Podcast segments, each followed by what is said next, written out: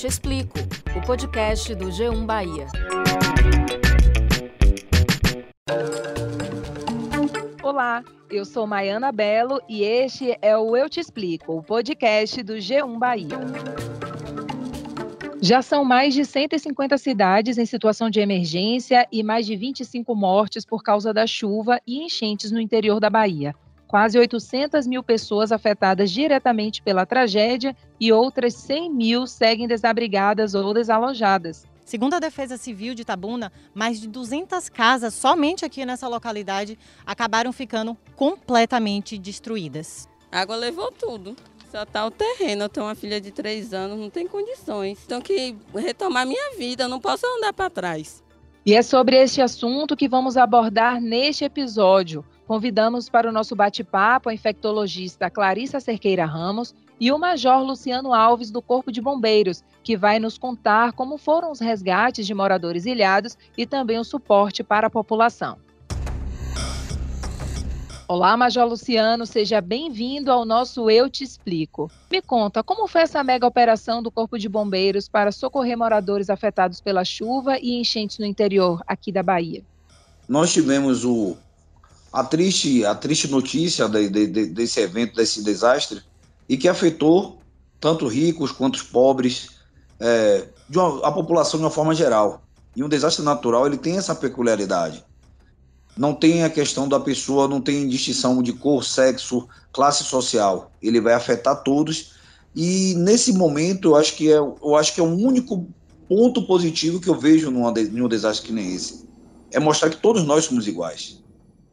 E se nós não tentarmos nos vermos dessa forma e nos ajudarmos e construirmos uma sociedade, uma cidade mais igualitária, com infraestrutura mais adequada para todos, todos nós vamos sofrer quando eventos críticos que nem esse ocorrerem.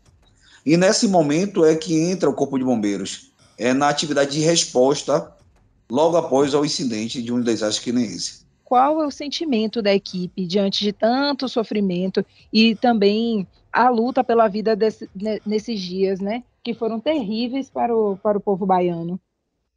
Sim, o, o sentimento é um sentimento muito dúbio, né?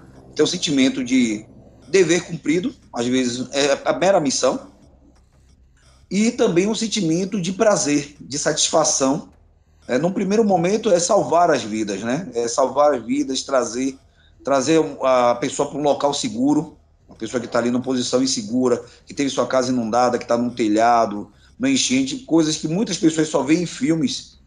Nós vivemos o tempo todo, trabalhamos o tempo todo para que no dia que isso ocorrer, temos condições e temos a capacidade técnica necessária para poder atender a população. Teve alguma situação específica que marcou muito o senhor, que, que é uma coisa que você acredita assim que não vai sair tão cedo da sua memória? É, é um bairro que tem aqui na, na cidade de Itabuna. Isso para mim foi muito, muito marcante. É, você vê um bairro inteiro no chão. São dezenas e dezenas de casas é, não é o, somente o, o, momento do desastre, o momento do salvamento. Porque eu digo que esse momento é muito impactante, nós estamos dando com o bem mais precioso que todos nós conseguimos, que é a vida, mas aquela vida daquela pessoa foi dedicada toda 20, 30, 40, 50 anos para construir algo para ele.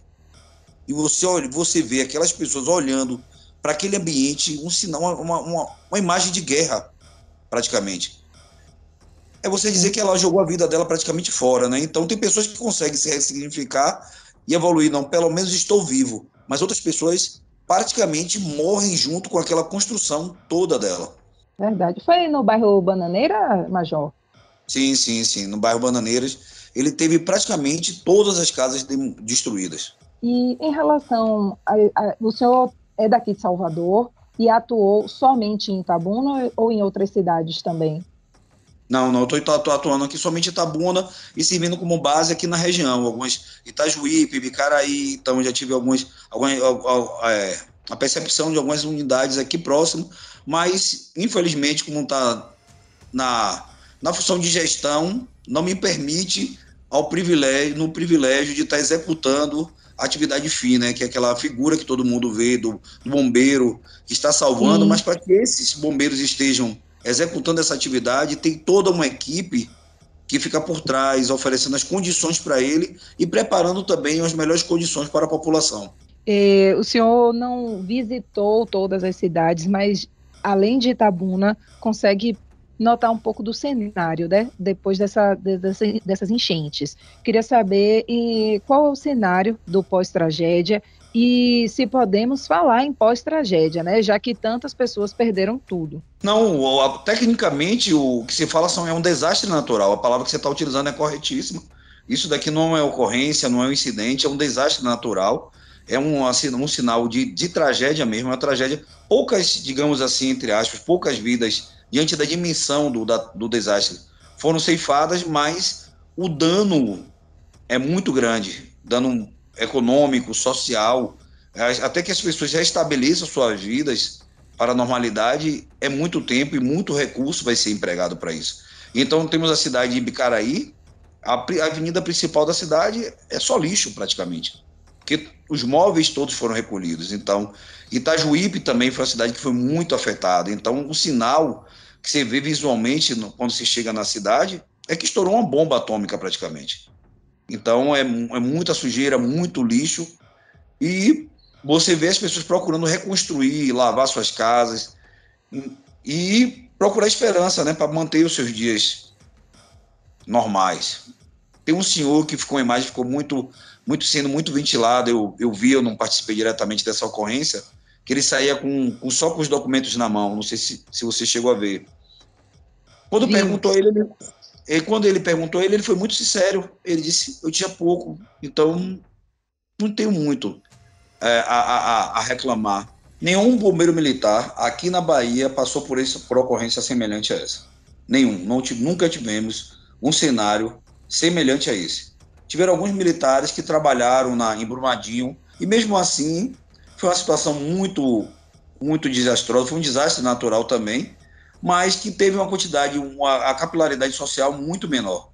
Então foi muito vinculado, falou, era um sinal, era um, um cenário muito complexo, mas a quantidade de pessoas que foram afetadas foi infinitamente menor, apesar de ter um número de mortos muito maior do que aqui na Bahia. Mas o cenário que se encontra aqui, tanto que existe uma comoção nacional e, digamos, até internacional. Agora, a Cruz Vermelha mesmo está aqui para uma, uma reunião conosco sobre o atendimento das, das vítimas. Então, essa, é, essa realidade que é encontrada aqui na Bahia, poucas vezes é, se, se, se repete em, em qualquer lugar aqui do Brasil. Tem a questão das doações, né? O Corpo de Bombeiros está recebendo todo tipo de doação. Tem data é, prevista para vocês pararem de receber e fazerem essas doações, ou por enquanto está indeterminado? E como é que o senhor está vendo né, a, o, a solidariedade do baiano? Nossa, a solidariedade do baiano está muito clara. É, é, eu tenho um, um, um, ditado que eu gosto muito, é que é a questão de um mais uma multidão. Então, nesse somatório, pequeno somatório de forças que estamos fazendo, tem dado um resultado muito grande. Agora nós temos que saber separar exatamente o que tem que ser doado. Hoje estamos passando para um outro momento da, da resposta às vítimas dessa tragédia, que é da questão do, de ele poder voltar ao seu, seu ambiente, à sua casa, e ele ter o que, o que, o que utilizar. Então, hoje, colchões é o ente mais essencial. No primeiro momento, foi a questão da alimentação, foram cestas básicas então, hoje, colchão é essencial. Roupas hoje é um, é um pequeno problema, que muitas pessoas, a maioria das vezes, são roupas usadas. Então, infelizmente, pessoas doam roupas, às vezes, que não servem nem mais para elas. Então, hoje fazemos triagem sobre isso. E algumas pessoas estão recusando receber algumas roupas por conta da, da forma e da qualidade de, de algumas pessoas que, infelizmente, doam entes que não são, não têm mais condições, não são mais necessários para ninguém. Então, hoje, a, a população precisa de cama, colchão, fogão, então móveis, mobiliário. Então, nesse sentido, é de que as doações devem ser direcionadas. Aí em Tabuna, tem mais alguém ilhado, alguém em situação assim de isolamento? Não, não, não. Hoje não temos mais. O que tem que ser avaliado nesse momento, os riscos que temos hoje são as casas que foram afetadas e que ainda estão de pé, e que elas devem ser avaliadas pela Defesa Civil se elas têm condições de habitabilidade. Então, às vezes a casa está de pé, mas não é mais recomendado. Então, esse é o grande perigo hoje, porque aquela pessoa não tem onde morar, mas também não quer ficar num abrigo temporário e quer voltar para sua casa, mas ela está condenada. É esse detalhe, essa gestão que a Defesa Civil, a Defesa Civil do Estado e as Defesas Civis municipais devem ter para que possamos restabelecer a normalidade para essas famílias. Obrigada, Major, pelas informações, pela disponibilidade. Um bom trabalho para você e sua equipe. Espero que logo, logo tudo isso se resolva e vocês possam voltar para casa, ficar com a família de vocês. Que agradece ao Corpo de Bombeiros ter esse canal de comunicação, informar a população sobre as ações que nós estamos executando, sobre qual é o melhor caminho nós seguirmos e que essa tragédia, esse desastre natural, deixe um ensinamento muito grande é, como falei, tem um ensinamento para mim pessoal, que é a questão de mostrar como todos nós somos iguais, independente de onde, é, onde estamos, a depender, as circunstâncias podem nos, nos pegar de surpresa e mostrar que não tem o rico e o pobre. Agora a gente conversa com a doutora Clarissa. Seja bem-vinda. As enchentes aumentam os riscos de várias doenças. Quais são elas e como se proteger? Perfeito. A gente pode falar é, nessas doenças transmitidas por enchentes que a gente tem algumas doenças é, que aumentam indiretamente, como é, de forma secundária, essas enchentes, como por exemplo dengue, chikungunya, porque dependem do mosquito, e o mosquito, quando a gente está falando de, de água e umidade, ou calor também, nessa época de verão, chuva, água acumulada é igual a, a uma maior. É, a maior quantidade de mosquitos e com isso mais dengue, mais chikungunya, mais zika. Então a gente tem essas doenças e que já a, adiantando a questão da prevenção. Se é uma doença transmitida por mosquito, repelente. Então são mosquitos que têm hábitos é, de, de, de, de, picar a pessoa pela, no início da manhã ou no final do dia. Então principalmente nesses horários, mas o uso de repelente é o principal.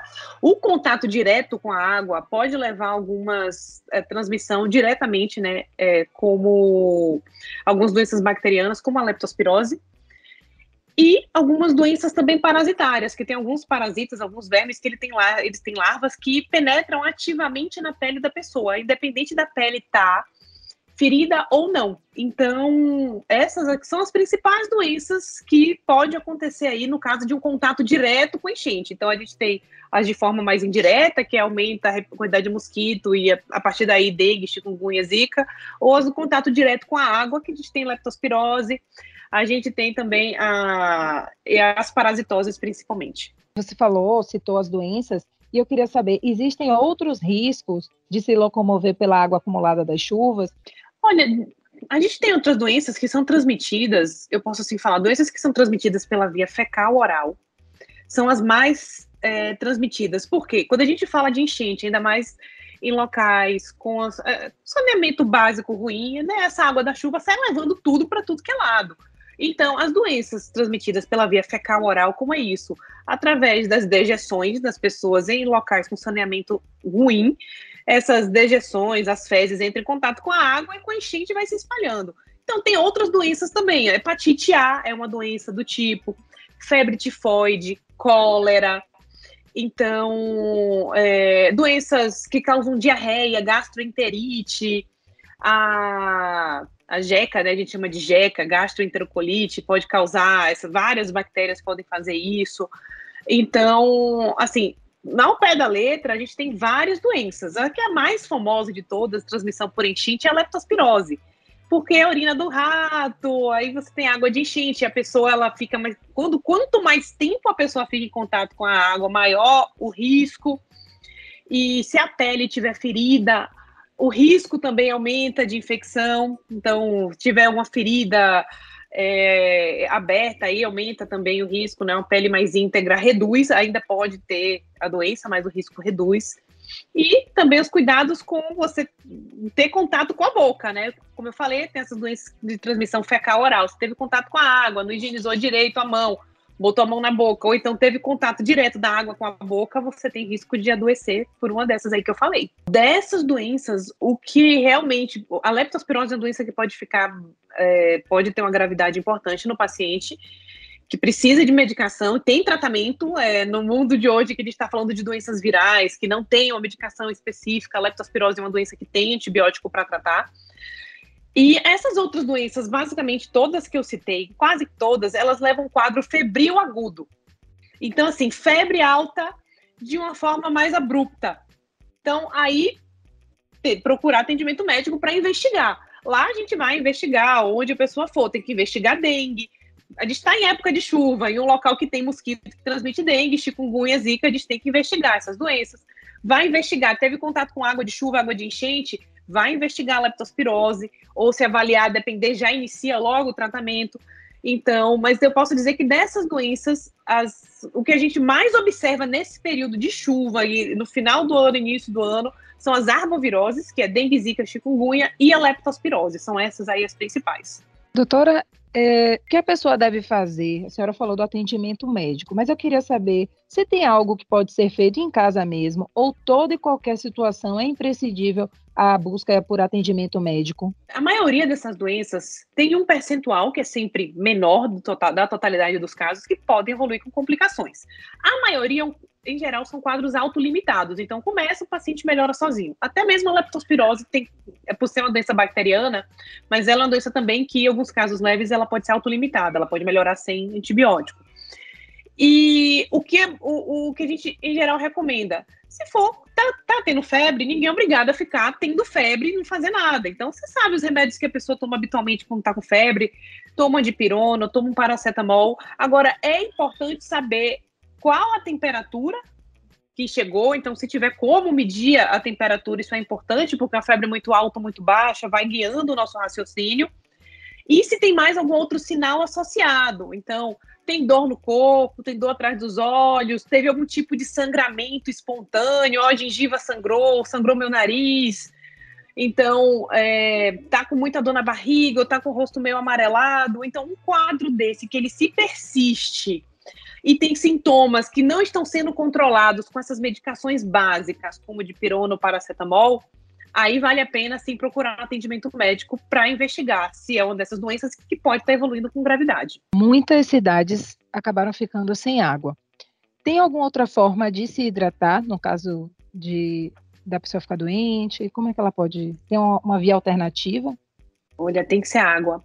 Inclusive, assim, uma das doenças que a gente mais orienta hidratação, que é a dengue, a gente faz em torno de 60 ml por quilo de líquidos por dia. Sendo que desse total, pelo menos um terço tem que ser de água. O resto, chá, suco, água de coco, o que for, mas água tem que ter.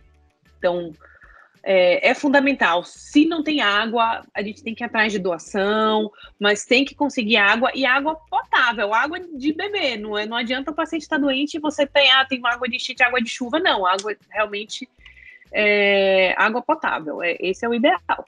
Ok, doutora, muito obrigada. Para você que nos acompanhou, meu muito obrigada e até a próxima.